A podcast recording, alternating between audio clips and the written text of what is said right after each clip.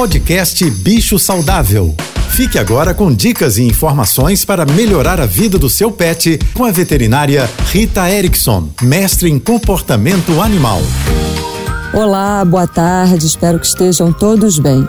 Durante essa semana, eu vou conversar com vocês sobre as diferenças entre os nossos sentidos e os sentidos dos cães e gatos.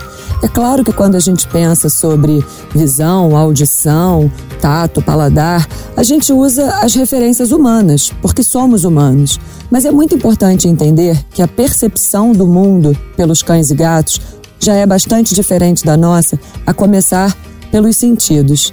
A visão dos cães e gatos é diferente da nossa. Eles não enxergam em preto e branco, como muita gente pensa, mas com uma limitação de cores.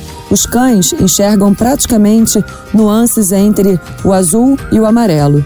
E os gatos, azul, amarelo e verde. E eles são melhores do que a gente para enxergar no escuro, mas isso não significa que eles enxergam num breu total.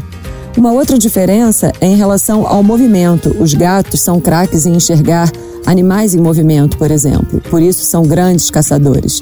Amanhã eu falo um pouquinho sobre a audição. Um beijo e até lá. Você ouviu o podcast Bicho Saudável.